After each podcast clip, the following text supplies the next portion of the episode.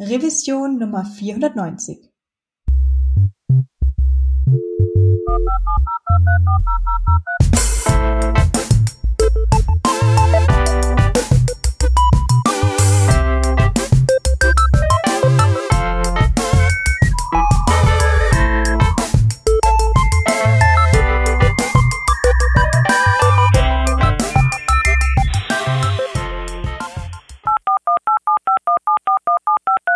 Diese Revision von Working Draft wird euch präsentiert von Hörerinnen und Hörern wie euch.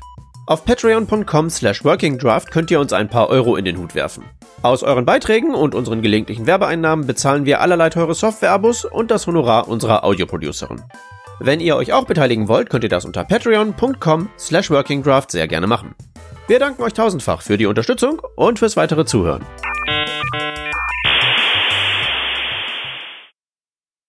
Hallo zu einer neuen Revision Working Draft. Mit mir heute am Start ist der Hans. Hallo. Und außerdem haben wir heute einen Gastsprecher dabei und das ist der John Ullmann. Hallo John. Hallo. Möchtest du, weil du ja zum ersten Mal hier bei Working Draft mit am Start bist, unseren Hörern und Hörerinnen erzählen, wer du bist und was du so machst? Sehr gerne, ja. Also ich mache seit 1997 Webseiten. Habe ich quasi während der Ausbildung zum Bauzeichner angefangen und fand es dann viel toller als das Bauzeichnen. Deswegen habe ich mich nach der Ausbildung dann nur noch auf das konzentriert und bin dann durch verschiedene CMS-Systeme und alles Mögliche durchgelaufen, wo ich dann am Schluss jetzt bei äh, Neos CMS gelandet bin, bin dort inzwischen auch ein Core-Team-Mitglied und maintaine dort über 50 Packages, wo alles Mögliche machen, sehr viel im Videobereich und Audiobereich Geschichten. Und ich bin seit August 21 selbstständig als Freelancer und so ein bisschen auch als Erklärbär für Neos und Agenturen supporten, wenn sie irgendwie ihre, ihr Level bisschen heben möchten, wenn es um das sogenannte Fusion geht oder Frontend-Geschichten, CSS-Tricks und so weiter und so fort. Ja, und ähm, was ist mir wichtig beim Entwickeln? Mir ist immer wichtig, dass es eine gute UX gibt für den Benutzer, egal ob es jetzt der Besucher ist oder der, wo halt die Seite editieren muss, sollte der eigentlich so wenig wie möglich denken müssen. Das war mir schon immer von Anfang an wichtig. Und äh, ja, sonst so ähm, liebe ich das Snowboarden, Kitesurfen, und One-Wheelen, was One-Wheel ist, da kann, könnt ihr auch mal googeln. One-Wheel, da seht ihr das lustige Gefährt. Das ist ein Einrad, wo man drauf rumbalanciert und durch die Gegend rockt. Ja, das ist so viel zu mir. Mega cool. Vielleicht äh, kann ich ganz kurz äh, reingrätschen. Einmal auf jeden Fall alles Gute äh, dir, weil das ist ja noch sehr, sehr frisch, ähm, das Freelancertum. Dafür auf jeden Fall alles, alles Gute und herzlichen Glückwunsch zu der Entscheidung, würde ich sagen. Und zum Thema One-Wheelen wollte ich eine äh, kleine Anekdote erzählen, weil ich war vor einigen Wochen mal in der Nähe von Freiburg auf dem Schau ins Land heißt der Hausberg von Freiburg. Der ist so 1200 Meter, glaube ich, ungefähr hoch. Und oben haben wir einfach so zwei Leute mit einem Einrad getroffen, die halt da erstmal hochgefahren sind und dann auch wieder damit runter. Und das fand ich schon äh, sehr, sehr erstaunlich. Also da kann man schon einiges betreiben mit diesem äh, Sport, sage ich mal. Ja, man kann eigentlich überall fahren, außer auf Wasser. Und für das habe ich das Kitesurfen. genau. Sehr gut. Also ich habe sogar schon auf Schnee versucht, das war ganz lustig. Genau. Das muss man sich dann hinten in den Rucksack äh, das, das Kite, äh, den Kite mitnehmen und schnell noch das Brett wechseln und dann geht's weiter, wenn da irgendwo genau, genau. ein Wasser im Weg ist. Aber das ist gar nicht der Grund, weshalb du heute hier bist, hauptsächlich, richtig? Nein, eigentlich nicht. Wir sind ja heute hier, um auch über Geräte zu sprechen, mit denen man dann leichtfüßig und leichtgewichtig durch die Gegend kommt. Und zwar hat der John ja zwei Frameworks für uns heute mitgebracht. Und John, welche beiden wären das denn? Das eine wäre Alpine.js und das andere Petit View. Ähm, Petit View, man hört es vielleicht schon ein bisschen raus, das kommt von der ganzen View-Geschichte. Und Alpine.js gibt es jetzt schon ein paar Jährchen, aber ist eigentlich auch so ein bisschen aus der View-Ecke entstanden. Einfach mit einem anderen Ansatz. Und äh, ich musste schmunzeln, als ich Petit View entdeckt habe, weil ich so quasi gedacht habe, hm, das ist ja fast das gleiche wie Alpine.js. Muss es da natürlich gleich mal ausprobieren. Gehörte denn auch Preact in die gleiche Ecke oder ist das dann wieder was anderes, ein anderer Use Case? Preact ist eigentlich ein anderer Use Case. Ich, ich sage, Preact ist ja auch mehr wie Vue oder React oder ähm, all die Geschichten, Svelte, Angular, was auch immer. Das muss, mir, muss man ja kompilieren. Mhm. Und Alpine.js und Petit Vue muss man nicht kompilieren. Man kann natürlich auch zusätzliches JavaScript schreiben, wo man dann am Schluss kompiliert. Das mache ich eigentlich auch so, dass ich komplexe Sachen dann auslagere. Aber es funktioniert ja anders. Du hast kein virtuelles DOM. Und du fügst eigentlich dein, dein JavaScript direkt im HTML Markup hinzu. Also so ganz kleine Sachen wie Dropdown öffne dich und wenn du daneben klickst, dann mach's wieder zu oder wenn er Escape drückt, mach's dann auch wieder zu und so weiter und so fort. Und das ganze Zeug dann noch trappen, dass man dann mit dem Tab immer drin bleibt. Das kann man eigentlich alles sehr einfach äh, inline quasi im, im Markup lösen. Und das ist eigentlich auch der Ansatz davon. Und es will sich so ein bisschen schreien als jQuery für das moderne Web oder eben ähm, das Tailwind CSS für JavaScript. Das finde ich, das hört sich ja extrem toll schon mal an, weil ich muss ja, ich muss ja sagen, ich komme ja direkt aus der jQuery-Zeit. Also ich war ein bisschen zu jung für die Zeit vor jQuery, das schon auch, sondern ich habe dann schon mit dem Document Query, ich weiß, weiß ich schon gar nicht mehr, angefangen. Und ähm, ich bin jetzt schon auch eher eine Person, die, wenn immer jemand äh, auf jQuery so rumhackt, so unnötigerweise, auch teilweise dann sagt so, äh, also ehrlich gesagt, ohne jQuery hätten wir vielleicht auch nicht die Webseiten, die wir heute haben, vielleicht auch nicht die Frameworks, die wir heute haben. Und hätte man es nicht an ein paar Stellen halt vielleicht ein bisschen in die falsche Richtung geführt oder benutzt, dann wäre es eigentlich auch ganz schön toll gewesen. Also so ein jQuery ist auch teilweise das, was mir ja heutzutage auch teilweise wieder fehlt. Ganz egal, wie leichtgewichtig äh, Vue.js jetzt im Kern an sich ist.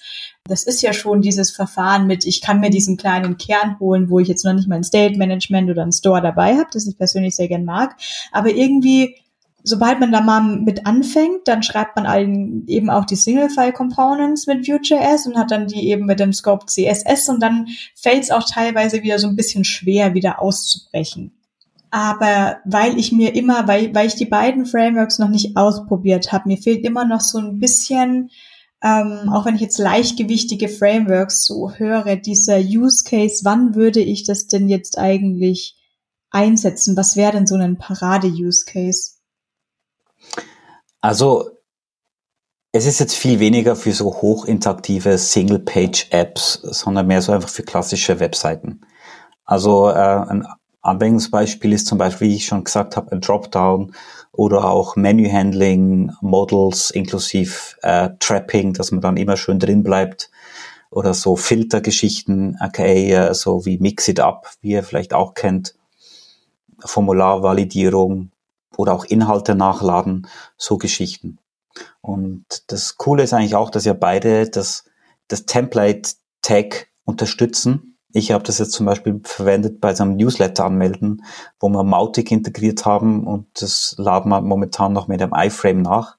Aber das iFrame wird durch das, weil es im Template drin ist, erst geladen, wenn der User wirklich schon unten seine E-Mail-Adresse angegeben hat und abonnieren gedrückt hat und dann geht das iFrame auf und die E-Mail-Adresse ist schon eingefüllt und so weiter und so fort. Also so Sachen lassen sich dann wirklich sau einfach umsetzen. Also das Model, wo ich erzählt habe, das sind irgendwie, weiß auch nicht, zehn Zeilen Code und da war alles dann schon drin und ich habe dann halt, ich habe jetzt einfach gemerkt, letzten paar Male, wo ich das verwendet habe, oder ich schon seit über dreiviertel Jahr jetzt, wo ich mit dem rumgespielt habe, dass man sehr viel schneller Sachen fertig hat als bei anderen, weil man nicht immer, immer wieder das Gleiche schreiben muss. Und deswegen ist auch der, der Vergleich zu Tailwind CSS ganz nett, weil ich kann einem wirklich dann einfach den Code auch woanders wieder einsetzen, weil es wirklich deklarativ ist. Also ich beschreibe genau, was es machen soll und funktioniert dann. Und das ist eigentlich das Coole dran. Und das Markup ist dann eigentlich egal, weil ich dann halt sagen, okay, jetzt setze ich halt dort ist jetzt halt der Button, dann setze ich dort das und klick drauf und jetzt hier ist das, da setze ich dann das drauf. Das ist eigentlich das, wo, wo wirklich gut funktioniert in dem. Also wenn ich nochmal kurze aus meinem Verständnis äh, Laie, der jetzt gar nichts damit zu tun hatte bisher, ähm, zusammenfassen kann, sind sowohl, also ist sowohl Petit View als auch Alpine.js sind beides Frameworks, die eigentlich gewissen modernen Anspruch an eine Art von Architektur im JavaScript HTML Konstrukt sozusagen haben, aber eine sehr leichtgewichtige Lösung bieten und man muss nicht eine komplette Applikation sozusagen schreiben, sondern kann vielleicht eine Website, die vielleicht nur ein Blog ist oder eine persönliche Visitenkarte im Web oder ähnliches, die kann man damit enhancen, um dennoch die moderne Art und Weise des, des JavaScript-Schreibens zu verwenden. Ist das so richtig wiedergegeben? Genau, also ich habe am Anfang auch gedacht, dass es eher so für kleine Sachen reicht, aber dann mhm. habe ich gemerkt, nein, hey, ich kann mit dem ja richtig sau viel umsetzen. Also ich kann mit dem ja. richtig viel machen. Und das okay. Coole daran ist, dass es ja vom, vom wie du es schon sagst, der Workload ist, relativ, ist viel, viel kleiner. Also meine Petit View ist 5 Kilobyte, AlpineJS ist 10 Kilobyte. Und mhm. Ich habe dann auch schon gemerkt, wo ich bei einer Seite mal das ersetzt habe, von Vue auf äh, Alpine.js, dass quasi der Lighthouse-Index schon deutlich angesprungen ist, weil es halt viel weniger das Ganze laden muss und inter rechnen muss, was jetzt macht und so, bis das Ganze hochgefahren ist, weil es hat mhm. Tag und es ist da. Weil jedes Kilobyte, wo man schlussendlich einspart, ist auch weniger Rechenzeit, nicht nur Downloadzeit. Das muss man bei, äh, bei JavaScript immer dazu rechnen. Also ein Bild muss ja nicht wirklich gerechnet werden, aber jedes Kilobyte JavaScript muss ja quasi interpretiert werden und umgeschrieben werden in den Maschinencode. Deswegen ist eigentlich ein Kilobyte JavaScript eine größere Ersparnis als ein Kilobyte Bild. Das ist schon mal ein extrem guter Punkt, weil ich glaube ja auch immer mal wieder gerne sage, vielleicht ist es mit dem JavaScript auch manchmal nicht so schlimm, wenn es Webseiten gibt, die erstmal so einen 8K-Video laden, aber ja, guter Punkt. Ähm, ich finde es mit, ich fand es jetzt mit der Formvalidierung extrem spannend, weil ich finde jetzt persönlich, oh je, da gibt's wieder, da, da gibt's wieder Haue, wenn ich solche Dinge sage. Ich finde nicht, dass Single-Page-Applications die Zukunft des Webs sein sollten. Und ich finde auch so Full-Stack-Apps, ich finde auch so Full-Stack-Apps gar nicht so verkehrt. Vielleicht werde ich auch langsam älter und altmodischer. Aber jetzt habe ich eben auch so Seiten, da glaube ich einfach, dass es falsch ist, JavaScript nur runterzuladen, um jetzt ein, ein Framework zu haben mit komponentenbasierten Arbeiten, nur damit ich eine Registrierung und ein Login schreiben kann. Also wieso sollte ich eine Seite im Client laden, um mich zu registrieren? Das ist, das klingt, das klingt doch falsch. Es muss doch schneller gehen. Habe aber eben dann schon das Problem, wenn dann eben ein etwas fancyeres Design kommen sollte oder auch wirklich vielleicht doch ein paar Aktionen, wie wenn du jetzt das ausgewählt hast, dann okay, irgendwas hinschreiben wie ähm, bitte gibt eine gültige ähm, E-Mail-Adresse an und schon klar, die HTML-Filter haben auch eine interne Validierung drinnen. Aber dennoch komme ich halt dann manchmal an meine Grenzen. Und dann fängt man eben an mit so einem größeren Framework und rutscht da eben schnell rein und kommt da nicht mehr raus. Jetzt haben wir ja gerade schon äh, gehört, mit äh, Alpine und mit Petit View sind auch größere Dinge schon möglich. Ähm, mal wegzukommen noch von dem Punkt mit dem kleineren Workload von 5 Kilobyte. Also ich glaube, bei Vue.js selber sind es ja so 26 Kilobyte, die man darunter lädt. Aber gehen wir mal davon aus, wir sprechen mit einer Person, die sich denkt, ach, pff, sind doch sowieso alle im Wi-Fi mit Glaswasser, was, äh, wo, was macht das schon einen Unterschied? Welche anderen Vorteile habe ich denn tatsächlich als Entwickler, Entwicklerin noch zusätzlich mit diesen kleineren leichtgewichtigeren Frameworks gibt es gegenüber dann einem Vue oder einem React? Also ich für mich muss sagen, ich bin extrem schnell, wenn man so ein bisschen drin ist, wie es funktioniert, ist man auf einmal extrem schnell, das, das umzusetzen, was man, man ist extrem schnell am Ziel. Und das ist schlussendlich das, wo ich sage, wo ich häufig bei anderen Sachen wirklich vermisst habe, weil du immer wieder halt immer Funktionen schreibst. Jetzt mache ich eine Funktion für ein Mobile-Menü, wo ein bisschen komplexer ist und, und mach das alles. Und beschreib die Funktion, wo dein Mobile-Menü Open he heißt, mache ich dann immer wieder das Gleiche, wo ich dann in dem Model eigentlich auch brauche. Und deswegen ist das Deklarative sehr cool, weil es dann halt quasi den gleichen Code teilt und ich nur noch ganz kleine Hints geben muss, was es jetzt machen soll. Und das ist eigentlich das, wo für mich der enorme Gewinn war, dass ich gemerkt habe, hey, ich bin auf einmal noch schneller als sonst oder endlich schnell, man kann es dann verschieden sehen, wie man es will, Sachen zu bauen. Und ich sehe das eigentlich ähnlich. Also ich finde jetzt auch äh, so Single-Page-Apps, manchmal wird es übertrieben, es ist wirklich nicht immer notwendig. Und ähm, für, für so, eben für so Seiten, wo entweder generiert sind, also durch, durch irgendeinen Generator oder halt auch für CMS oder so, ist es Alpine.js umso idealer. Also was auch ganz cool ist zum Beispiel, ich habe jetzt bei uns im Neos, habe ich da so ein, wir haben jetzt eine Seite gemacht und da habe ich so ein Fetch-Teil gebaut, wo man quasi die äh, neuesten drei Artikel holt von der jeweiligen Seite, dass ich nicht ein erst extra Cache-Entry habe und dass die Seite initial auch schneller geladen wird und habe dann auch so einen schönen Preloader gebaut, wo man ein bisschen die Komponente sieht, preloaden. Und wenn ich jetzt im CMS auch sage, ja, ich will jetzt nicht nur drei anzeigen, sondern ich will sechs anzeigen, dann muss ich nicht mal die ganze Seite aktualisieren, sondern weil das halt alles auch reaktiv ist, hat sich das da einfach neu geladen und dann Pack, ich hatte sechs Elemente da, ohne dass die ganze Seite neu geladen wurde. Und das ist zum Beispiel für ein CMS enorm wertvoll. Das hört sich jetzt vielleicht nicht groß an, aber es ist enorm wertvoll, wenn du als Editor sagst, jetzt ändere ich es auf sechs und Pack, es ist da. Ohne dass die ganze Seite neu geladen wird.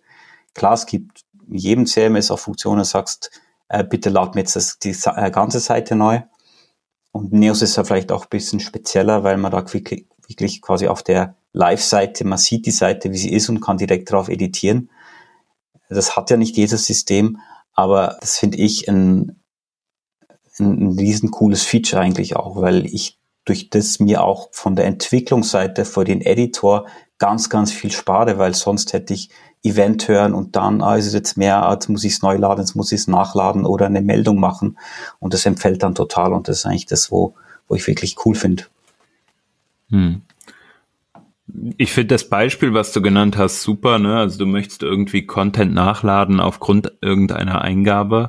Wie würde denn dann jetzt mal praktisch gesprochen das im Code aussehen? Also wenn ich jetzt irgendwie an JavaScript denke, ne, dann habe ich da irgendein Element, das muss ich natürlich selektieren. Oder ich habe eine Komponente in React beispielsweise, äh, an der ich arbeiten kann. Und dann muss ich da irgendwie mit React jetzt mit einem Hook, mit einem Effekt beispielsweise drauf reagieren, dass diese Seite geladen wurde. Oder über einen Klick möchte ich darauf reagieren, dann mache ich Fetch API, hol mir die Daten und füge die Daten ein. Wie würde das denn eigentlich in, jetzt sagen wir mal Alpine.js dann grob aussehen vom Code her? Ja, eigentlich, eigentlich ganz ähnlich. Also ich habe einfach mir äh, eine Funktion geschrieben, die heißt Fetch. Quasi eine, man kann bei Alpine, bei der, seit der neuesten Version auch direkt in Alpine das, das Ganze speichern. Da kann man das dann so schreiben, muss kurz nachschauen, wie das heißt. Das heißt genau alpine.data und dann habe ich einen String fetch und das kann auch Parameter empfangen und dort übergebe ich dann einfach die URL mit. Und die URL hat natürlich dann eben den Link zu der anderen Seite und auch gewisse Sachen, Parameter, zum Beispiel jetzt bei einem Fall hatte ich Jumbo 1 für, wenn das jetzt nicht auf der Seite geladen wird, sondern in einem Jumbo-Menü. Und dann ist das gleiche, also fetch URL und dann HTML und dann fügt es einfach ein und dann sage ich, äh, kann man sagen, okay, ähm, nimm das, nimm die Referenz, Target und setzt das HTML dort einfach rein. Und wenn es jetzt nicht laden konnte, kann er sagen, ja, dann entfernt bitte das ganze Element. Oder wenn es einen Fehler gegeben hat, dann habe ich jetzt so beim Menü dann so gebaut, ja, dann blend mir bitte den Dropdown-Button aus und mach wenigstens einfach den Link rein, ähm, dass man einfach diesen, diesen Fallback-Link, dass man immer noch so auf die Seite kommt, dass nicht auf einmal was auf der Seite ist, ein, ein Button, wo da nicht funktioniert. Also da kann man dann schön auf das reagieren. Und die ganze mhm. Funktion ist jetzt mit den Fallbacks und all dem, das sind circa 25 Zeilen Code mit Prettier, also die sind nicht lang, die Zeilen. Und ähm, that's it. Also das ist, das ist eigentlich das, wo schon sehr, sehr nice ist, dass man mhm. halt so Sachen ganz einfach bauen kann. Und dann sage ich einfach x Data, Fetch, übergibt die URL und dann funktioniert's. Okay, ah, dieser zweite zweite Teil, das sind, äh, das war jetzt für mich noch der der Connect dann. Also du hast auf der einen Seite, ne, du musst einmal beschreiben irgendwie, was deine Funktion tun soll. Also alpine.data äh, ist halt dann irgendwie eine Funktion, wo du halt dann deine Funktion nochmal bekannt machen kannst beim Framework. Und im Template selbst kannst du diese dann wiederum über eine spezielle Attributsyntax äh, sozusagen aufrufen und dann deine Daten dort mitgeben, wenn du diesen Aufruf machst. Genau, also für ganz kleine Sachen, Dropdowns oder so Sachen, musst du gar kein JavaScript schreiben. Das kannst direkt mhm. alles im Markup erledigen. Das ist auch cool, das mache ich auch zwischendurch. Wenn jetzt aber so ein bisschen was Größeres ist, wo ich dann sage, ja, das will ich jetzt wirklich nicht alles im Markup schreiben und vor allem, ich will es ja an verschiedenen Komponenten immer und immer wieder verwenden. Das Fetch verwende ich eben für Event-Feed oder für News-Feed oder für Impuls-Feed und Block-Feed und alles. Es war eine Seite, ganz viele verschiedene Feeds gehabt. Dann habe ich immer die gleiche Syntax verwenden können und das war eigentlich das, das Coole dran, durch das, dass es halt dann so wiederverwertbar ist. Ja, das verstehe ich. Das ist, ergibt auch äh, sehr viel Sinn. Ähm, ich glaube, das ist halt cool, dass man da wirklich für so Kleinigkeiten, nenne ich es jetzt einfach mal, ähm, ich weiß nicht, ob es der richtige Begriff ist, aber für so äh, bestimmte Operationen, die bekannt sind, sagen wir mal so, ne, also die halt ähm, etwas ähnliches sind, sagen wir mal halt Öffnen eines Pop-ups oder ähnlich, also eines eines Modals oder ähnliches, da ähm, vielleicht dann nicht speziellen JavaScript-Code schreiben muss und ähm, wenn ich jetzt hier die Dokumentation von Alpine.js auch richtig deute, ist es auch relativ easy möglich, irgendwie ähm, ja so so ein State abzulegen. Ist das begreife ich das richtig? Genau, also du kannst halt wirklich, wie du sagst, State ablegen. Das kannst eigentlich bei beiden. Also wir haben jetzt ja nur bis jetzt über Alpine geredet. Gibt ja auch diese diese Webseite, die haben sie jetzt ziemlich neu von Alpine.js und da hat man auf der, gerade auf der Startseite ziemlich einen schönen Überblick, was man alles machen kann. Und du kannst, mhm. kannst halt quasi das speichern. Und du kannst nicht nur also einen Status haben, wie Dropline ist offen oder ge äh, geschlossen, sondern du kannst auch mit sogenannten Plugins dann auch sagen, ja, bitte speichern mir das in einem Cookie oder in einem Local Storage oder im Hash oder beides oder und so weiter und so fort. Mhm. Also kannst du das quasi so äh, speichern. Und jetzt beim neuesten Musiker korrigieren, das, das Dollar Store, diese Properties ist, ist jetzt äh, fix drin. Also es war beim, beim Eltern was nicht drin, da gab es ein Plugin. Das Spruce hieß mhm. das damals. Und diesen Dollar Store, da kann ich dann sagen, ja, bitte speichere mir das einfach. Und ich kann dann auch bestimmen, wo das es mir dann speichert. Das finde ich auf jeden Fall super spannend.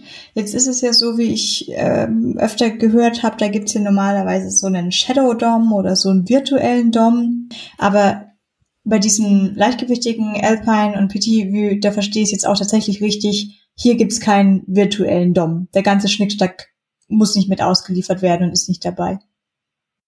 Genau, das ist eigentlich alles nicht dabei.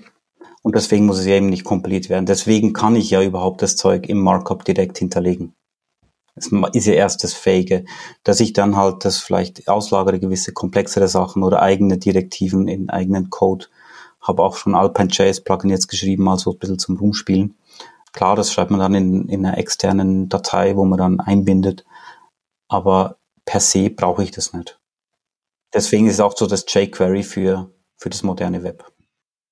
Spannend finde ich es eben genau daher jetzt eben, dass es leichtgewichtiger ist, nicht nur weil, weil man weniger ausliefert an die Browser, aber ich sehe es natürlich auch bei komplexeren Applikationen wird es natürlich auch irgendwann schwerer, das zu maintainen oder zu lesen oder irgendwann mal in diese Codebase reinzukommen. Und ich mag das eben, wenn man einfach nur bei dieser puren Webentwicklung bleibt und sich so kleinere Sachen dann reinholt, die vielleicht auch sehr leicht änderbar sind, dass man da nicht immer mit so einem Hammer kommt und dann hat man so ein Angular 1 und kannst du nie wieder anpassen, so nach dem Motto. Gibt es denn ähm, irgendwelche Nachteile von den beiden jetzt? Ja klar, also die gibt es natürlich immer. Zum Beispiel, oder für mich eigentlich der wichtigste Nachteil oder der schlimmste Nachteil, man kann sehen, wenn man will, dass es kein Tree-Shaking gibt. Ich kann halt die ganze, das ganze Ding reinladen, kann direkt schreiben und das weiß ich im Vorhinein nicht, bevor das jetzt downloadet, was jetzt wirklich verwendet wird und was nicht. Was cool ist aber Alpine.js, obwohl es jetzt ist es ja wirklich größer als das Buddy View, ähm, ist, dass ich mir mein, quasi mein eigenes Alpine.js zusammenbauen kann. Da habe ich auch schon gemacht, wo ich gesagt habe, man, diese Direktive oder diese Funktion, die habe ich jetzt wirklich nie in Verwendung. Das baue ich mir jetzt quasi aus, da spare ich ein bisschen was, da wird das Ganze wieder noch performanter.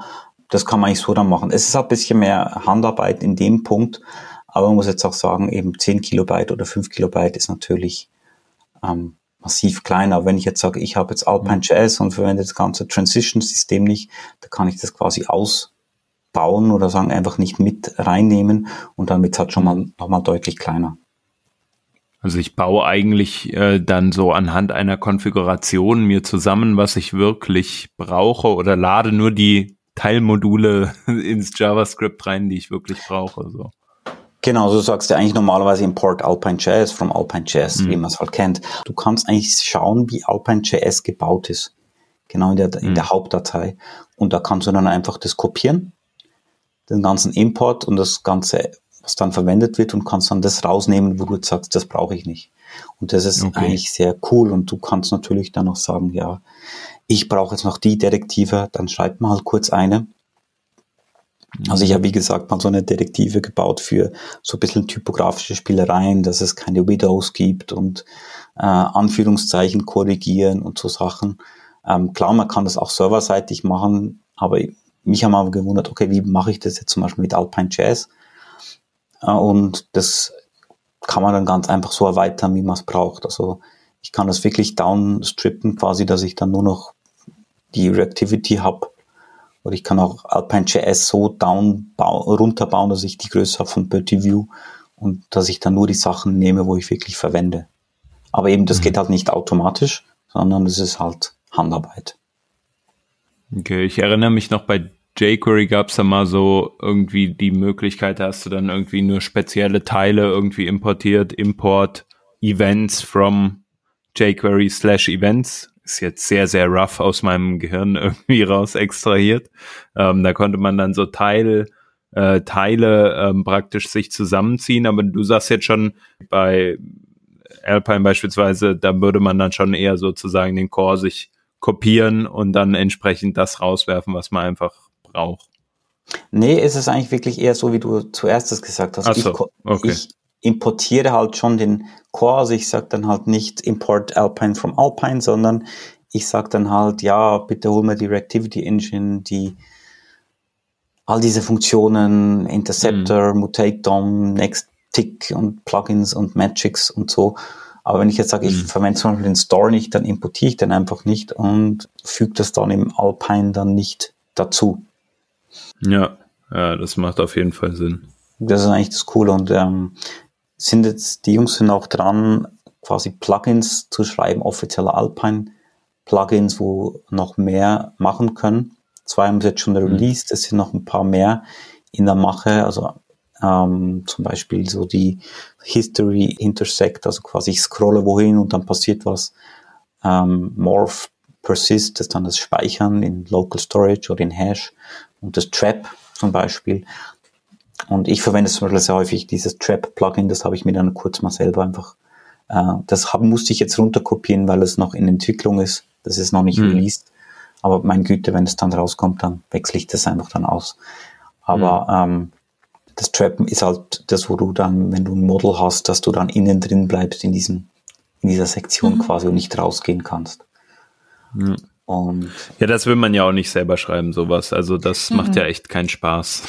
Ja, das habe ich schon ein paar Mal selber geschrieben, weil mir das auch sehr wichtig ist, weil ich, ich habe einen ja. blinden Freund und da ist man ein bisschen sensibilisiert für das. Ist auch cool, dann mhm. kann ich ja sagen, schau mal die Seite an, ist das was für dich, funktioniert die für dich und dann kommen so Feedbacks zurück. Mhm, und das ist auch cool, mit so eben mit Alpine.js da zu arbeiten, weil ich kann natürlich auch diese äh, Aria-Labels und Attributes und Area Hidden und so. Das kann ich natürlich dann auch alles dynamisch in, in Alpine.js abhandeln, ähm, was enorm cool ist, weil ich dann eh schon habe, das ist offen oder nicht und dann muss ich das gar nicht mehr groß machen, sage ich einfach dann Doppelpunkt Area Hidden und dann sage ich äh, Open to String oder Ausrufezeichen Open to String, je nachdem. Und dann ist es mhm. dann so drin und das ist wirklich ähm, das ist sehr, sehr nice. Wir haben ja jetzt schon mehrfach auch gesagt, es gibt halt diese beiden Frameworks, Alpine.js und Petit View, die beide so in eine ähnliche Richtung gehen. Aber die sind ja wahrscheinlich nicht eins zu eins das gleiche, sonst würden sie ja beide nicht existieren. Die, die Frage, die man eigentlich zum Ende stellt, äh, mal vorneweg, welches ist denn dein Favorite der beiden? Ja, gut, das ist jetzt fast fies, weil ich eigentlich jetzt wirklich schon mehr mit Alpine.js gemacht habe, weil es halt schon länger da ist. Also ja. Beauty View ist ja wirklich noch sehr jung. Momentan ist es wirklich noch Alpine, einfach aus dem Grund, Beauty View werden sich sicher noch ein paar Sachen ändern. Mhm. Das war bei Alpine.js auch so, also Sprung von zwei Version 2 auf Version 3 haben sich sehr viele Dinge geändert und ein paar Sachen gingen am Anfang gar nicht und dann muss man das umschreiben. Dann haben sie es wieder hinzugefügt, weil sie gemerkt haben, das war doch ganz praktisch und dann konnte ich es wieder zurückschreiben. Aber ähm, das Leben eines Webentwicklers halt. Aber es ist halt schon, also Alpine.js hat halt schon mehr Entwickler in, um sich geschaut, wo dieses Denken haben und Bertie View fängt halt erst gerade an. Aber ich finde es eigentlich, ähm, wenn man es so anschaut, ist es halt ist, ist es sehr, sehr ähnlich. Ich werde jetzt beim nächsten Projekt mal ein bisschen Beauty View einsetzen und das ein bisschen anschauen und mal schauen, okay, wo stehe ich dann wirklich an? Jetzt bei den Demos, wo ich gebastelt habe, da ging das eigentlich sehr flott vonstatten. Ja. Vielleicht kannst du ja mal noch ein bisschen ausführen, was sind denn äh, so die Unterschiede zwischen den beiden ähm, Frameworks hauptsächlich? Gut, also bevor wir Unterschiede, noch kurz Gemeinsamkeiten, das ist nämlich recht witzig, Alpine.js, also mit der Version 3, bauen beide eigentlich auf dieses View Reactivity auf. Also das ist so quasi der Kern von beiden Systemen. Also dass ich, wie auch schon erklärt habe, im CMS, ich wende eine, eine Nummer und dann er rendert das neu, dass es dann automatisch darauf reagiert. Das kennen wir auch von Svelte oder so. Auf das bauen eigentlich die beiden ähm, auf. Das ist so der Kern. Und die Unterschiede ist, wie gesagt, Alpine Jazz ist schon ein bisschen älter, ist auch schon mehr gereift, sage ich jetzt mal, und wird halt von mehr Entwicklern benutzt. Es gibt durch das auch mehr Plugins. Also bei Petit View habe ich jetzt noch nicht wirklich viel entdeckt. Und ähm, das wo auch ist, dass ich bei Alpine Chazard wirklich eine komplett eigene Version bauen kann. Wo ich ja, das, wie erklärt schon, dass da nicht benutzte Features ausgelassen werden können. Und bei Alpine Jazz gibt es auch einen dezidierten Bild für CSP, also für sichere Seiten, wenn man diese so ausliefern muss, dann kann man halt nicht mehr alle Features benutzen, dann muss man halt wirklich alle Dateien oder alle Funktionen quasi auslagern. Das nicht mehr, ich, es, es wird ja nicht evil verwendet, aber es ist quasi so, dass halt Code interpretiert wird, wo du im Markup schreibst und das geht dann halt nicht mehr. Und BertieView ist eine kleinere Basis, wie schon gesagt, und es gibt aber kein System für Transitions, was bei Alpine.js, was ich sehr gern verwende, dass ich halt sagen kann, Dropdown und das fadet runter und der Hintergrund wird dunkel und so Sachen, das fadet ein und aus. Klar, das kann man auch mit CSS dort lösen, aber beim Alpine.js ist es einfach sehr komfortabel, dass ich da auch sagen kann, ja, es blendet schneller aus und blendet langsamer ein und so Geschichten und so, so Sachen. Was ich bei PötiView wirklich sehr cool finde, was ich bei Alpine.js vermisse, ist, dass ich sagen kann, ich kann mehrere Instanzen quasi auf verschiedene Diffs legen. Also sagen kann, das Diff ist jetzt diese App und auf dem anders ist diese App. Das ist so ihr Ansatz, wie sie dieses, ähm, diese Sicherheit auch sicherstellen können, wenn jetzt halt ein Benutzereingaben da sind. Das finde ich sehr cool. Habe auch gerade heute ähm, eine Diskussion gestartet beim Alpine.js Discussion auf GitHub, ähm, dass man das eigentlich dort auch machen sollte, dass ich sagen kann, ja, nicht nur Start, sondern dass ich dann einen Selektor oder ein Element übergeben kann, dass das dann auch möglich ist, weil ich das eigentlich eine sehr coole Idee finde. Das vermisse ich wirklich bei Alpine.js. Ja, das sind so die, die Hauptunterschiede, würde ich sagen. Ja, ich denke, da hatte auch Vue.js generell so ein bisschen das Problem, als das ähm, eigentlich kurz nach React rauskam, dass ich denke, es, ähm, es gibt extrem gute Gründe, bestimmt äh, React in diversen Projekten zu bevorzugen. Aber sehr oft habe ich dann auch schon das Argument gehört, ja, machen wir halt React, weil das ist bekannter. Und auch da ist ja Vue.js dennoch groß geworden und ich kann mir jetzt bei Petit Vue.js auch vorstellen, dass da vielleicht auch diese Basis, die durch Vue.js ja schon mal vorhanden ist, ähm, jetzt vielleicht doch schneller Wachstumsmöglichkeiten hat als jetzt vielleicht so ein Welt, das da auch nur so von nebenan wieder kam. Also gerade bei Viet höre ich jetzt in meiner Twitter-Bubble sehr oft, wie beliebt es gerade wird. So ungefähr alles, was Avenue mal anfängt, wird, wird dann eigentlich auch gut. Ähm, ja, gut, Transition, es ist ein guter Punkt. Vielleicht ist es dann bei Petit View eine Frage der Zeit. Kann mir auch vorstellen, es klingt super gut, wenn man vielleicht schnelle Prototypen machen möchte oder vielleicht auch jetzt nicht von einem Designsystem vorgegeben bekommt, wie denn die Transition ganz genau aussehen soll? Oder sind die Transitions bei Alpine.js auch tatsächlich sehr veränderbar?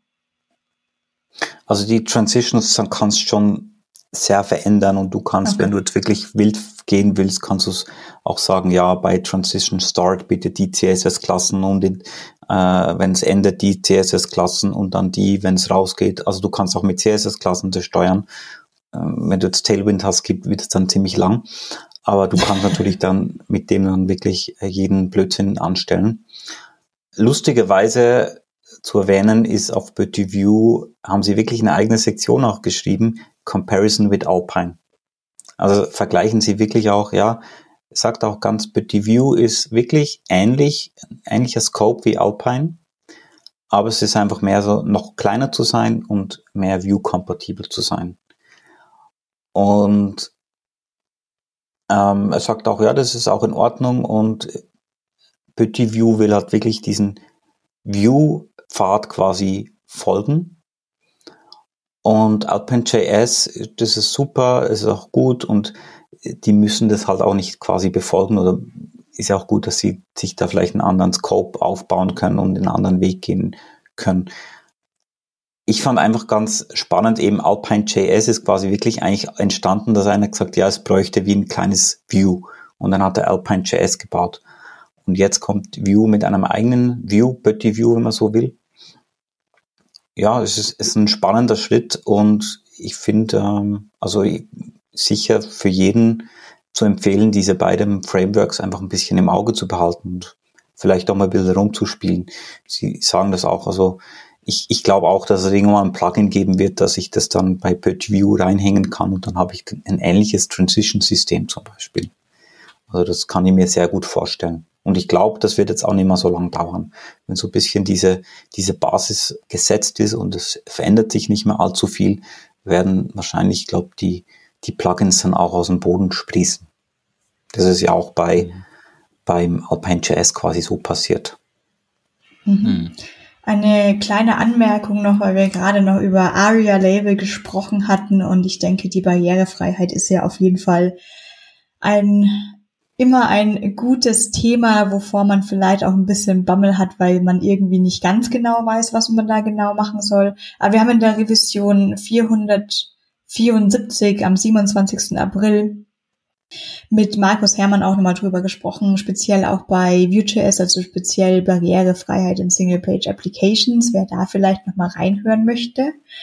Und äh, ein anderer Punkt, der mir jetzt gerade noch im Hinterkopf war, war dieses View Reactivity Thema. Jetzt ist es ja durchaus so bei View 3, dass es da intern ein paar Änderungen, was die Reaktivität betrifft, gab bezüglich zu View 2. Ich will darauf jetzt gar nicht genauer eingehen.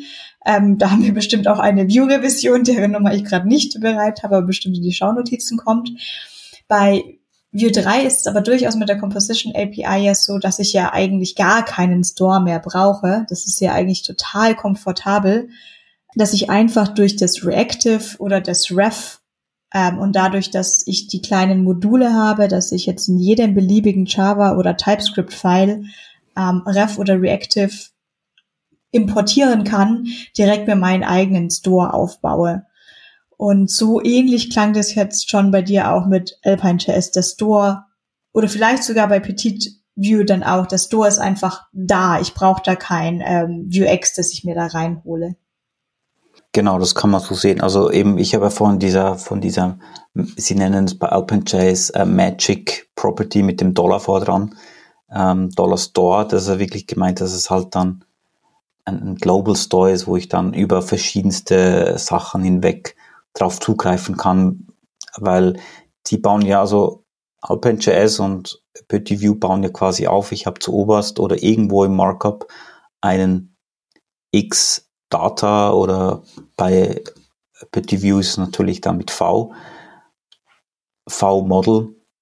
Oder halt selber schauen, wie das dann heißt, V Scope ist das dann bei Petit View und dort ist es dann ja quasi gespeichert und mit diesem Store ist es dann halt einfach global, kann ich das über verschiedene Komponenten hin und her schieben. Aber das ist quasi wirklich einfach da, das kann ich einfach verwenden. Und eben, man kann da noch Sachen reinhängen, dass es dann zum Beispiel halt im Local Storage auch noch gespeichert wird, dass es nach dem Reload immer noch da ist. Je nachdem, wie man es halt will. Aber ja, das ist eigentlich das, wo, das ist ja die, der Kern von beiden, das, das Reactivity. Und das ist sehr, sehr cool. Also ich finde, es macht richtig Spaß dann. Ja, stimme zu, es macht wirklich richtig Spaß. Bist du auch schon mal in die Gelegenheit zu kommen, und da weiß ich jetzt gar nicht, ob das dann notwendig ist, solche kleinen Bereiche dann auch zu testen mit Unit-Tests? Ja, und das hat eigentlich auch äh, ganz gut funktioniert. Also das war ich jetzt kein anderes Vorgehen, als jetzt wenn du ein anderes mhm. Tool verwendest für Unit-Tests oder für sonstige Sachen. Also das hat eigentlich immer gut hingehauen. Mit welcher, mit welchem Testing-Framework hast du dann da gearbeitet? Das waren schon verschiedene. Also ich habe jetzt, äh, bin noch ein bisschen am Ausprobieren, was, was so am besten hinhaut, sage ich mal. Natürlich schreibt man immer ein bisschen zu wenig Tests. Aber Jest habe ich schon ähm, verwendet. Lustigerweise ist auch Alpine.js selber, äh, sind auch die, die Tests mit Cypress und Jest gemacht. Und ähm, jetzt ist mir gerade der Name empfangen, was habe ich noch verwendet? Ähm, so kurz helfen, man muss, muss schnell schauen. Ich stelle es mir auf jeden Fall so vor, vielleicht äh, so als Einwurf, wenn man ja die API sozusagen ein Stück weit erweitert, jetzt bei Alpine beispielsweise darüber, dass man halt diese Alpine.data äh, Function hat, beispielsweise wenn man da jetzt Unit-Tests für seine eigenen Funktionen schreibt, kann man die ja autark betrachten, kann dann wahrscheinlich jedes einzelne ähm, ja, Testing-Framework wie jetzt ein Jest, aber auch ein Mocha oder äh, Ava oder weiß nicht, was gerade das letzte Neueste ist. Ähm, Jasmine oder was auch immer, genau. Genau, es kommt ja da. Genau. Kommt ja andere neue halt, Sachen draus. Genau, die Frage ist wahrscheinlich äh, so ein Stück weit auch, wie macht man das, wenn man ja dann äh, das Frontend integrativ betrachten möchte und dann sagt, okay, keine Ahnung, so Snapshot-Testing möchte ich betreiben oder irgendwie ähm, man möchte ähm, schauen, wie das Ganze dann auch mit Daten gefüllt äh, entsprechend sich im, im Frontend verhält oder sowas. Gibt es da irgendwas in View, was da so der Go-To, die, Go-To-Library ist? Ich kenne mich da jetzt nicht so aus. In, in View, das müsstest du, weißt du wahrscheinlich fast besser, Vanessa, oder? Hans, wiederhol nochmal genau die Frage ähm, gibt es für Vue eine Art ähm, Framework ähm, für Frontend ähm, Unit, ja, Unit-Tests oder Snapshot-Tests ah. oder ähnliches, was Danke. so in, in, in ähm, Vue sehr angesagt ist? Also was es natürlich gibt, sind einfach die Vue Test Utils. Und ja. ähm, was anderes gibt es dann quasi aber auch nicht mehr oder braucht es dann auch nicht mehr. Also ob man das jetzt mit mhm. Chest macht. Ich habe keine Erfahrung selber mit Testing Café oder mit, mit anderen Tools. Ich habe einfach immer Chest mhm. und die View Test Utils. Also ein bisschen kam daher auch meine Frage, weil ich jetzt eben View 3 habe mit TypeScript und den View Test Utils und ich würde Chest gerne auf 27 upgraden, weil es noch auf 26 ist, aber dann kamen Probleme in der Konstellation von Vue 3, TypeScript, Vue Test Utils und dem Script Setup Function Block. Deswegen war ich da jetzt das so ein, deswegen habe ich gerade mit dem Testing gefragt, ob es da dann vielleicht auch Problemchen geben könnte. Aber natürlich, wenn die Frameworks generell schon mal kleiner sind, dann gibt es natürlich auch weniger im Ökosystem oder Universum drumherum, was man noch alles anpassen möchte. Deswegen bin ich ja gerade immer wieder am sagen, dass ich das wirklich gut finde, dass es diese kleineren Dinge gibt. Ähm, Was ich jetzt ja. Noch dazu sagen möchte, wir haben gehört, es gibt eigentlich recht wenig Nachteile. Also jetzt habe ich nur wirklich gehört, ähm, gut, jetzt das Petit Vue ist relativ neu, das heißt noch relativ klein, das ist ganz, ganz typische. Und ansonsten äh, einziger tatsächlich nennenswerter Nachteil vielleicht, dass es kein Tree Shaking gibt. Dennoch gibt es ja dann immer noch so ein bisschen die Angst. Ähm, wir werden bestimmt auch noch gleich drüber reden, wie, wenn man damit mal anfangen möchte, wie macht man das am besten, wie probiert man das mal aus. Aber ähm, John, du meintest, du hast, ihr hattet das auch wirklich tatsächlich produktiv im Einsatz und das sind nicht hier irgendwie die Portfolio-Seitenprojekte, wo man das mal ausprobiert? Ja, das erste habe ich mal so eine Seite für eine Architekturfirma gemacht. Die war jetzt wirklich eher klein, aber hatte schon eben so ein Filtersystem drin, wo ich dann nach Projekten filtern kann, à la Mix It Up zum Beispiel und wo dann auf den Unterseiten das dann auch eine Liste hat, diese Interessente, also wie bei Amazon, das haben Sie, könnte Sie vielleicht interessieren, war das dann gleich mit den Projekten, aber dann immer auf diesen Filter schon bezogen, auf der Unterseite, obwohl es jetzt nicht eine Single-Page-App war, sondern es wurde dann quasi weitergereicht. Das war so das erste Projekt mit Alpine Jazz, da war schon ein bisschen mehr Funktionalität drin. Und klar, am Anfang hat es ein bisschen Kopfzerbrechen gebraucht, ähm, weil man reinkommen musste und das war noch mit Alpine 2. Mit dem Dreier geht es dann nochmal viel komfortabler oder mit Betty View weil das ganze Speichern und so alles besser geht. Und dann ähm, eben schon eine größere Seite jetzt umgesetzt, wo eben mit den verschiedensten Anlässen und, und Beiträgen und News und Formularvalidierung und Newsletter-Anmeldung und hast das nicht alles gesehen, wo da drin ist und Suche, wo man dann per Ajax auch Vorschläge reinlädt und so das war dann quasi das, das zweite größere Projekt, wo wir da gebastelt haben. Hm. Ja, das ist immer cool, wenn man da auch ähm, Praxisbeispiele hat, die dann auch über das persönliche Blog sozusagen äh, hinausgehen. Aber ich glaube, Vanessa, du hast ja eben angesprochen, wenn ich jetzt mal starten wollen würde mit Petit View beispielsweise, was wäre denn ein guter Anlaufpunkt? Ich glaube, du hast ja selber auch ähm, ein bisschen was vorbereitet, ne?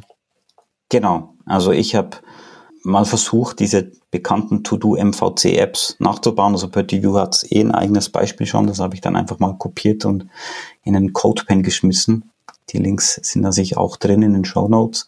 Und ja. von Alpine.js bin ich jetzt gerade dran, wird aber dann fertig sein, wenn es, wenn es dann gehört wird, dass man dann quasi mit den neuesten Features auch dieses App drin hat. Also auf Alpine 3. Ich habe auch Beispiele gefunden mit Alpine 1 oder Alpine 2, aber ich habe gefunden, nein, nein, ist wenn dann schon richtig. Und deswegen bin ich das jetzt gerade am Bauen. Und das Coole ist bei Alpine JS oder bei Petit View, ich würde mal zuerst auf Alpine JS gehen, aber nicht, weil ich das dann wirklich verwenden muss, sondern weil es dort einfach mehr Beispiele gibt. Also die Doku ist halt schon ausgereifter, die ist halt größer, man mhm. kann mehr lesen. Und wenn jetzt Petit View auch bekannter wird, wird die sicher auch dann noch wachsen. Aber da kann man sagen, okay, jetzt will ich mal einen Job dann machen, jetzt will ich mal das machen. Man kann einfach mal anfangen und das verwenden, egal jetzt welches von den beiden. Und wenn man so ein bisschen drin ist, merkt man dann, ja, ähm, am Anfang denkt man eben, wie gesagt, ah, das verwende ich jetzt für kleine Sachen, das ist super. Und mit der Zeit merkt man, ah, na, ich kann das für, für größere Sachen genau gleich verwenden. Oder größere Sachen. Klar, ist jetzt, wie gesagt, so ein äh, Produkt-Heavy-Konfigurator mit 3D-Ansicht und allem. Weiß ich jetzt nicht, ob das dann wirklich das ich nie machen würde, aber jetzt für so viele Standardsachen, wie wir erwähnt haben, ist es wirklich perfekt. Mhm. Und macht halt richtig Spaß. Also es ist ein Erlebnis, wenn man dann ganz wenig schreiben muss und es funktioniert einfach. Das ist wirklich das Coole daran.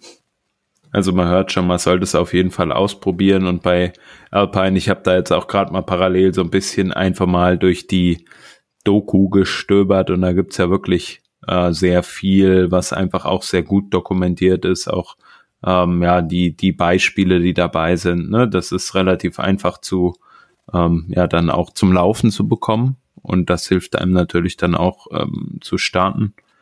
Ähm, von daher, das sind die guten Anlaufpunkte. Deine To-Do-MVC-Beispiele, die wir auf jeden Fall verlinken. Und dann halt die entsprechende Dokumentation dazu, die ja bei den allermeisten Tools heutzutage zum Glück von Anfang an direkt auf dem richtigen Stand sind. Das ist auf jeden genau. Fall eine ähm, interessante Deadline, ein Podcast-driven To-Do MVC fertigstellen. Genau. Also an sich finde ich es tatsächlich auch schön, mal wieder so ein Ding auf CodePen zu haben. Ähm, das soll absolut nicht gegen die Code Sandbox gehen, aber ähm, auch mal wieder schön zu sehen, dass auch CodePen mal wieder so was Kleineres möglich ist, dass man es jetzt nicht immer mit einer ganzen IDE erschlagen muss. Ähm, werde ich auf jeden Fall auch ausprobieren, auch beide Sachen. Ähm, ich finde es find's, find's sehr lesbar. Also ich scroll jetzt zum ersten Mal durch, diesen Code von Alpine.js habe ich hier das MVC offen und ich habe jetzt, wie du eben schon meintest, ich habe jetzt schon jetzt schon diese schnelle Lernkurve. Jetzt bin ich natürlich auch sehr diese View-Template-Syntax gewohnt und ich sehe halt jetzt dieses Add-Click. Ähm, bin schon zu kurz davor, so ein Dot Prevent dazu zu schreiben, was ich jetzt hier nicht bräuchte, aber das kommt mir schon bekannt vor. Und dann ein V-Show, was wahrscheinlich so einen Display None oder Display Block ranklatscht. Ähm, also ist, dieses Template finde ich jetzt sehr lesbar und ich bin normalerweise eben am Anfang immer so ein Vue.js-Fan gewesen, weil ich einfach nur dieses Template habe. Ich habe damit Preact angefangen, was eben vom React-mäßig dieses JSX hatte und dachte mir, ah, das ist komisch. Ich finde das heute komisch und bin eben daher dieser Template-Syntax-Fan und äh, kann auch sagen, ich habe jetzt gar kein Problem, jetzt irgendwie dieses Alpine.js zu lesen und jetzt fällt mir erst noch mehr auf, wie parallel es eigentlich ist. Also würde da in der Überschrift nicht Alpine stehen, dann äh, würde ich sagen, ja, es ist klar, ist irgendwie so eine View-Komponente. Ja, es, ich muss auch sagen, es ist auch noch Code drin, wo vom, vom To-Do, vom Petit View her kommt. Da muss ich auch noch sagen, das wird jetzt dann alles ersetzt. Also eben, wenn es dann da ist, dann wird das nicht mehr wie, sondern X stehen. Aber mhm. eben, es ist lustig, es, die Sachen sind zum Teil wirklich gleich. Also es gibt einen V-Cloak für, zeigt es nicht an, solange es initialisiert ist und bei Alpine heißt dann X-Cloak ähm, zum Beispiel. Gut, ob jetzt X oder V da. Genau, ist, aber es ist, es ist, wie du sagst, es ist wirklich erlesbar. Also eben auch Events, Add, Key Up, Enter macht es oder Key Down oder Add Click und so weiter und so fort. Also man kann das auch, oder auch das Doppelpunkt, äh, wo dann quasi dynamisch ist, ist es wirklich sehr, sehr ähnlich von dem her. Ja, das sollte ja irgendwie eigentlich bei diesen Frameworks ja auch darum gehen, dass unser Leben oder unser Berufsleben dadurch vereinfacht wird und dass ich mich auf als Entwickler, Entwicklerin einfach darauf fokussieren kann, die wichtigen Dinge zu tun, mich um Barrierefreiheit zu kümmern, mich auch um sowas zu interessieren, dass es nicht nur einen Klick gibt, sondern vielleicht eben auch einen Key-Up mit einem Enter oder dass ich auch Escape drücken kann, um aus so einem Model rauszukommen. Ähm, ich glaube, einer der ähm, meine oft gesehensten Accessibility, ähm, ja, Fehler, die ich glaube ich oft so sehe, weil das ist, was ich am meisten, am besten noch rausfinden kann, ist eben, dass man auf Models nicht mehr rauskommt oder vielleicht gar nicht erst reinkommt. Und ich will mich ja eigentlich darauf fokussieren, diese komplizierten Sachen ähm, richtig zu entwickeln. Und eigentlich möchte ich ja nicht mein Berufsleben damit verbringen, komplizierte Frameworks zu lernen, um dann vielleicht doch einfach nur so eine ganz einfach gehaltene Form zu implementieren. Das ist dann immer so ein bisschen falsch. Ja, eben, also wir müssen ja schon genug beachten als Entwickler ähm, und auf schon häufig einen Spagat machen. Und da finde ich, dass wenn man, wenn man sowas Tool findet, wo man das Leben einfacher macht, das ist dann schon ja, ganz nice. Und wo man sich dann auch mal wieder um CSS kümmern kann und um die schönen Dinge. genau. Nee, und noch kurz zur Dokumentation. Also wenn man das dann durchliest, mir ging es jedenfalls so, da war zum Beispiel dieses Next Tick, wo ich gedacht habe, ja gut, ich lese es, ich lese einfach mal alles durch, das kann aber jedem empfehlen und so ein bisschen im Hinterkopf behalten. Da dachte ich, für was könnte ich das jetzt verwenden? Keine Ahnung, aber ich habe einfach gewusst, das gibt es. Und ähm, lustigerweise erst gerade kürzlich so gemerkt, ah, okay, das muss ich jetzt genau mit dem machen, weil es sollte schon initialisiert sein und dann mache ich dann halt noch irgendwie nochmal ein ähm, einen kleinen Code, wo ich reinschmeiße, jetzt in dem Fall resize mir das iFrame genau auf die Größe, wo das jetzt das Formular hat zum Beispiel. Und das ist dann immer ganz cool. Also ich, deswegen finde ich jetzt auch bei Alpine.js das mit der Dokumentation wirklich super. Und das kann ich jedem empfehlen, einfach mal das Ganze durchlesen, alles ein bisschen versuchen im Hinterkopf zu halten. Und dann kommt man sicher dann immer an den Punkt, wo man merkt, ah, da war doch was, wie hieß es jetzt schon wieder? Und dann kommt man dann so auch schnell ans Ziel. Das ist so das, was ich noch mitgeben will. Und das Ganze lässt sich dann bestimmt auch noch sehr gut mit dem Neos CMS verbinden. Genau. Ich habe so ein paar Build-Pipelines gebaut für, für das CMS. Am, ganz am Anfang war das noch mit Gulp, wo das so in war. Ist dann mit in die Jahre gekommen, wurde dann langsamer und langsamer, das ist natürlich klar. Dann habe ich mal ein bisschen, habe ich dann mit Webpack rumgespielt, fand es dann aber nicht so lustig. Dann habe ich einen Teil, hm, circa vom Jahr her, mit Rollup gebaut.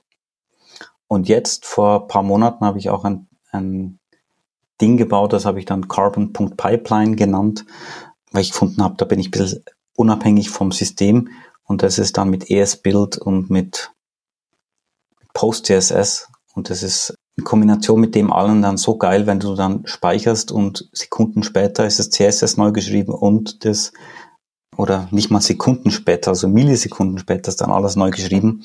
Das ist sehr, sehr cool. Also.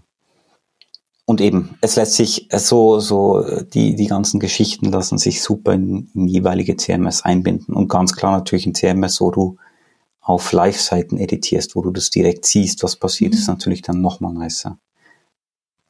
Ja, also wer auch da nochmal in die Revision reinhören möchte über das CMS-System, das ist, war die 441, auch die verlinken wir ganz brav.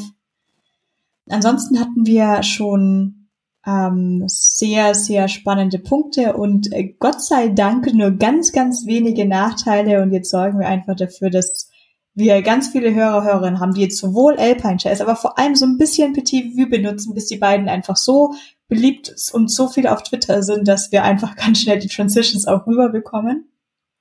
Ähm, Gibt es noch einen Punkt, über den wir jetzt noch nicht gesprochen haben, was wir nicht gefragt haben? Ich wüsste es gerade keinen. Sehr gut. Äh, bei mir äh, sind jetzt auch alle Fragen erstmal beantwortet. Also ich glaube, wir sind sehr gut aufgestellt. Jetzt haben einen sehr guten Überblick bekommen. Vielen, vielen Dank, John. Sehr cool. Bitte gerne. War mir eine Freude, hier da zu sein, dabei zu sein. Sehr schön. Es war uns eine Freude, dich hier empfangen zu können. Ich weiß nicht, Vanessa, soll ich zumachen oder magst du? Ich, du darfst dann äh, zumachen. ähm, jetzt, ich wollte nur quasi, aber ich habe mich, ich habe ja die, den Titel gesehen, worüber wir heute sprechen werden, schon vor mich schon extrem darauf gefreut.